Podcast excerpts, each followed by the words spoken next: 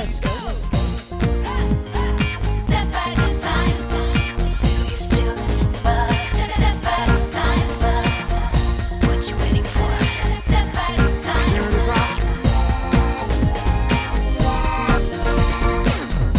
Tous et bienvenue dans le jour pop, le podcast qui remonte le temps pour vous raconter le meilleur de la pop musique. Je m'appelle Thibaut et je suis comblé de vous retrouver pour ce 14e épisode du jour pop. Pendant une vingtaine de minutes, on va revenir ensemble sur les histoires de ces albums cultes et de ces tubes inoubliables portés par les figures incontournables de la pop musique. Et un petit message pour vous remercier une nouvelle fois de l'accueil que vous réservez à chaque nouvel épisode, ça me motive comme jamais. Et aujourd'hui, je vais vous raconter l'histoire d'une pop star qui a écrit son succès en lettres scintillantes, trop souvent caricaturée comme la diva ultime des années 90. Elle a pourtant largement contribué à l'évolution de la pop en brisant les barrières qui pouvaient exister entre les genres pop, RB et hip-hop. Nous sommes le 26 septembre 2021 et nous allons retourner 24 ans en arrière, le 26 septembre 1997, le jour où Maria Carey a pris son envol. 26 septembre 1997, voilà trois semaines que Honey, le nouveau single de Maria Carey, est en tête du Billboard américain, son 12e single numéro 1 aux États-Unis, un record pour une femme dépassant ainsi Madonna et Whitney Houston.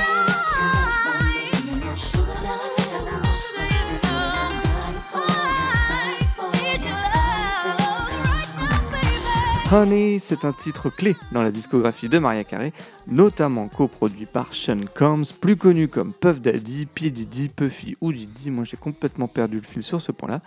Il acte le tournant pris par la star aussi bien dans sa vie d'artiste que dans sa vie de femme suite à son divorce d'avec Tommy Motola, également PDG de Sony Music, la maison de disques de Maria Carey. Et pour mieux comprendre le chemin emprunté par Maria pour en arriver là, on va remonter un tout petit peu en arrière en 1995.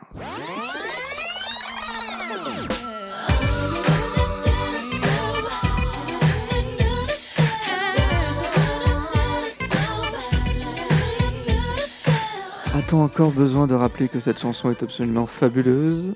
Septembre 1995, Maria Carey sort Fantasy, premier extrait de l'album faisant suite au succès colossal de Music Box en 1993 et c'est quelques 28 millions d'exemplaires vendus, dont 1,4 en France, et porté par les tubes Hero et Canly. Suivi en 1994 par un album de Noël devenu culte, autant dire que l'album en question, Daydream, s'annonce déjà comme un blockbuster. À 26 ans, la chanteuse s'est installée comme une des figures majeures de la décennie 90 qui, ça tombe bien, fait la part belle aux divas dont le trio de tête est composé de Whitney Houston, Céline Dion et donc Maria Carey. Mais à la différence de ces deux concerts, Maria a un atout supplémentaire. Elle écrit toutes ses chansons et coproduit ses albums, ce qui lui donne une petite mais notable confiance de la part de sa maison de disques dans les choix artistiques qu'elle souhaite faire. Et quand on est une superstar qui rapporte des millions comme Maria Carey, ce n'est pas toujours évident, surtout quand la maison de disques en question est dirigée par votre mari qui instaure un vrai climat de méfiance au sein du couple. Alors dans le précédent épisode du jour pop, je vous ai parlé de la tutelle qui régit la vie de Britney Spears depuis maintenant 13 ans, mais en lisant l'autobiographie de Maria Carey, The Meaning of Maria Carey, coécrite avec euh, Michaela Angela Davis, on se rend compte qu'au sein de leur mariage, Tommy Motola, son mari, exerçait une sorte de tutelle sur Maria, une tutelle dissimulée qui ne disait pas son nom, mais d'après les dires de la chanteuse, tout autant difficile à endurer. Ensemble, le couple Motola Carré vit à Sing Sing, une propriété luxuriante de 20 hectares située à une soixantaine de kilomètres au nord de New York, une prison dorée pour la star dont les moindres faits et gestes, et surtout les sorties, sont surveillés par des caméras et des agents de sécurité. there was so much security and armed security and such a fear that like if i was off the grounds it was like where is she? What it, it, it just became a huge huge thing. D'un côté, Maria se retrouve privée d'une réelle liberté de mouvement, et de l'autre, son style, aussi bien vestimentaire que musical, est totalement contrôlé par Motola, cherchant à, je la cite, en faire une artiste mainstream et blanche, Maria étant en réalité métisse d'un père noir et d'une mère blanche. Et c'est ce double héritage qui va inciter Maria à peu à peu se tourner vers le hip-hop, là où Motola cherchait en priorité à l'installer durablement dans ce qu'on appelle l'adulte contemporary, dont l'équivalent francophone serait la variété. Mais Tommy Motola reste un businessman et il ne lui échappe pas que le rap, portés par des figures telles que Tribe Called Quest, Tupac ou Jay-Z, génèrent de plus en plus de billets verts. Et sur ce coup-là, il fait confiance à l'instinct musical de Maria, qui a prouvé qu'elle pouvait enchaîner les tubes,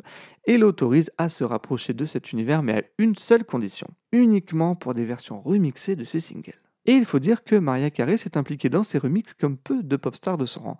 Elle en fait usage pour permettre à ses singles de toucher la plus vaste audience possible, quitte à parfois retourner en studio pour enregistrer de nouvelles pistes vocales. En plus des versions originales destinées aux radios mainstream, elle propose des versions club pour les clubs, principalement réalisées avec David Morales.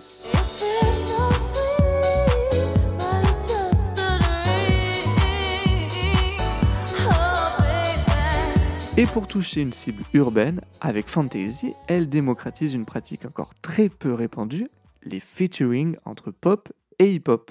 Maria fait appel à Puff Daddy, on va l'appeler comme ça, pour produire le remix de Fantasy dont le featuring est assuré par ODB, Old Dirty Bastard, membre du désormais légendaire groupe Wu-Tang Clan, pour le Bad Boy Remix.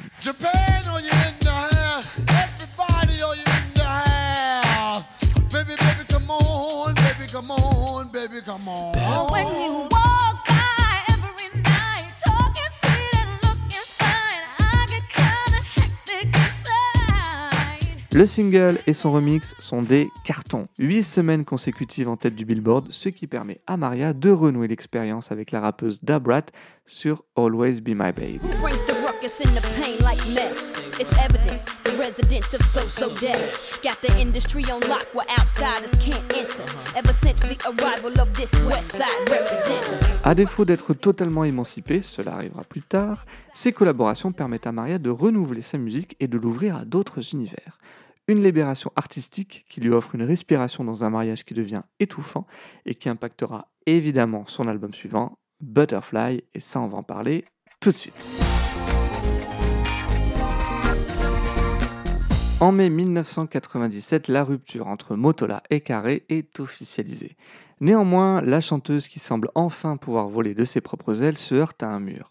Son futur ex-mari reste le PDG de sa maison de disques. Et vouloir imposer ses choix à une maison de disques, même lorsqu'on a vendu 75 millions d'albums en moins d'une décennie comme Maria, c'est risquer de se confronter au bon vouloir d'une multinationale qui pèse plusieurs millions de dollars, à l'instar de George Michael quelques années plus tôt avec son album Listen Without Prejudice, mais spoiler, on va en reparler bientôt.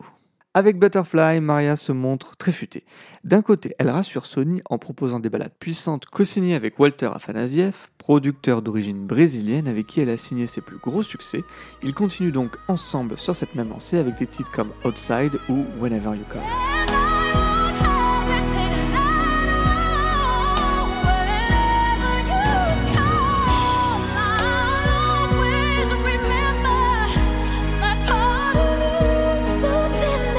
Ce qui lui permet d'un autre côté d'y insérer un nouveau son en s'associant avec des producteurs et arrangeurs issus du hip-hop tels que Puff Daddy, The Truckmasters ou Missy Elliott.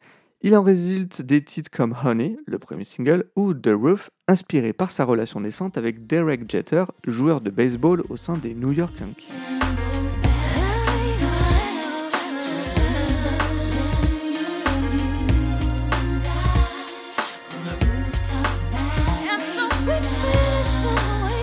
L'image du papillon, qui deviendra par la suite l'animal totem de Maria, ne pouvait pas être plus appropriée. Elle dira d'ailleurs que cet album a eu un effet cathartique sur elle. À bientôt 30 ans, elle peut enfin s'assumer à la fois en tant que femme et en tant qu'artiste.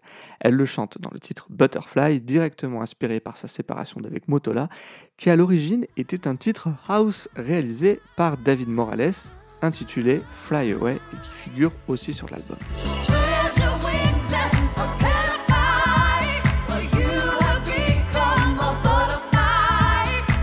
Néanmoins, Maria sentant que la chanson a un tout autre potentiel, elle décide de la retravailler avec Afanasieff pour en faire la balade de succès qu'on connaît. I came up with the idea for Butterfly, and it was originally going to be a house record.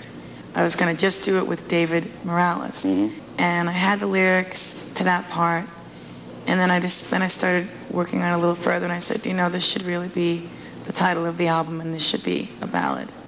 So I went to Walter, and I already had written most of it. And um, you know, I just said, "This is the song, basically." And then we did the bridge and stuff, and worked it out.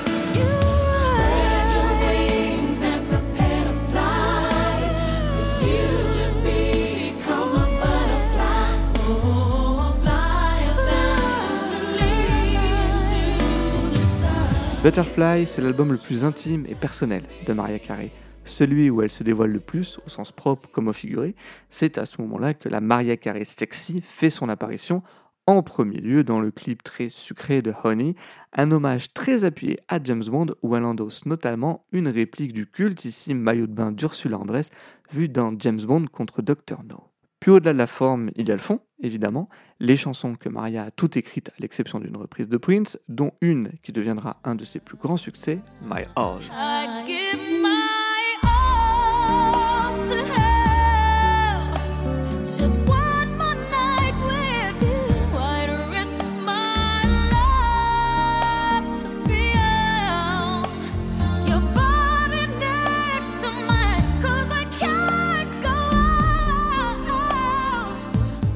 Son autobiographie, Maria dira de My All qu'il s'agit, je cite, de la chanson d'amour la plus réelle, audacieuse et passionnée qu'elle n'ait jamais écrite. Et il faut se remettre dans le contexte, hein. elle est à Porto Rico, d'où les petits sons latinos de castagnette qu'on entend.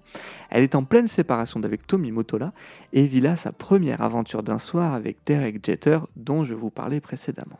Tout en restant une grosse balade, My All réussit à se distinguer d'un Without You, d'un Hero, avec une production bien plus sobre et une interprétation qui mélange habilement puissance et dépouillement.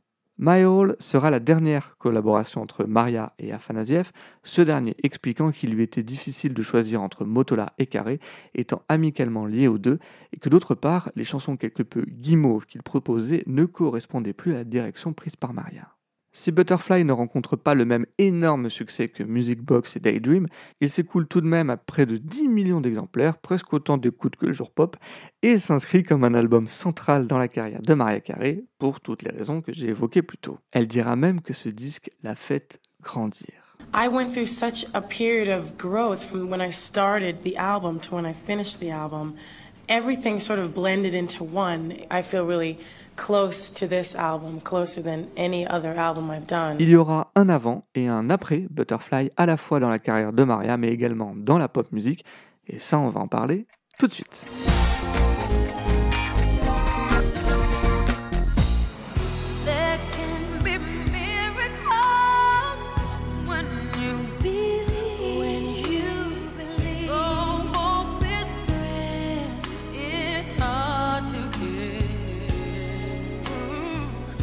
En 1998, Maria décide de prendre définitivement ses distances avec Sony. Problème, comment faire quand il faut négocier avec le numéro 1 slash son ex-mari? Solution, aller voir au-dessus et rencontrer le président de Sony, Norio Oga, à Tokyo, tout simplement. Maria réussit à négocier une fin de contrat en 4 albums étalés sur 5 ans. Il y aura d'abord la compilation Number Ones, compilant 6 singles numéro 1 aux États-Unis, dont un duo fabuleux avec Whitney Houston, permettant de mettre fin à toutes les rumeurs de rivalité entre les deux artistes. Rappelons que depuis l'âge d'or d'Hollywood, les duels de femmes, surtout totalement imaginaires, ont toujours fait vendre beaucoup de papier. Suivront deux autres compilations, Greatest Hits en 2001 et The Remixes en 2003, avec entre-temps un nouvel album studio, Rainbow, porté par un tube mélangeant une nouvelle fois les genres entre pop et hip-hop, l'irrésistible Heartbreaker avec Jay-Z.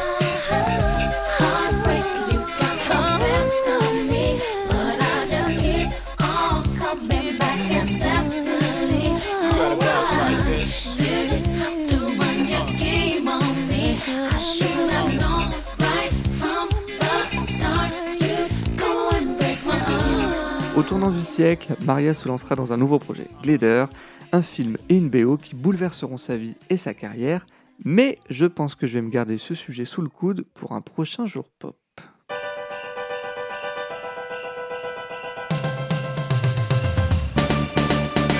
Si aujourd'hui Maria Carey endosse son rôle fétiche de Mère Noël pour accumuler chaque année des dizaines de millions de streams avec All I Want for Christmas Is You, il serait regrettable d'occulter l'impact qu'elle a eu sur l'évolution de la pop mainstream. Qu'il s'agisse de Madonna et Kanye West, Katy Perry et Snoop Dogg ou Taylor Swift et Kendrick Lamar, en 2021, on peut compter sur les doigts d'une main les pop stars qui ne se sont jamais accoquinés avec des rappeurs ou des rappeuses pour booster le succès d'un de leurs singles. Et c'est sans compter sur l'émergence d'artistes qui se permettent des allers-retours dans leur discographie sans perdre leur public. Nicki Minaj en tête, et plus récemment Doja Cat, Lizzo ou Lil Nas X, ce dernier ayant d'ailleurs battu le record de longévité de Mariah Carey en tête du Billboard 100 qu'elle détenait avec One Sweet Day depuis 1996. 19 semaines en première place avec Old Town Road, son mélange de hip-hop et country en duo, là aussi avec Billy Ray Cyrus, le père de Miley Cyrus. Alors vous me direz que la comparaison entre Lil Nas X et Mariah Carey est probablement tirée par les cheveux, leurs univers étant relativement opposés, il en reste tout de même une volonté de s'affranchir des genres et de dépasser les stéréotypes pour laisser une plus belle place à la création, car je vous le rappelle, quand on aime la musique, on aime toutes les musiques.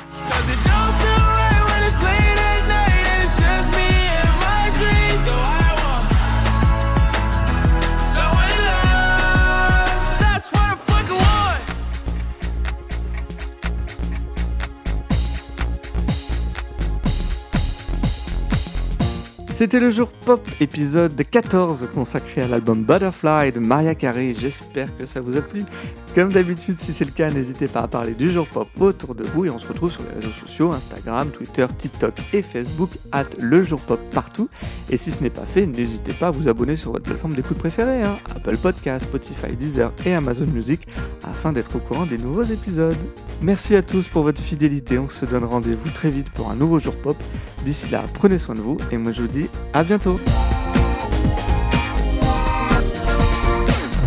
What you waiting for?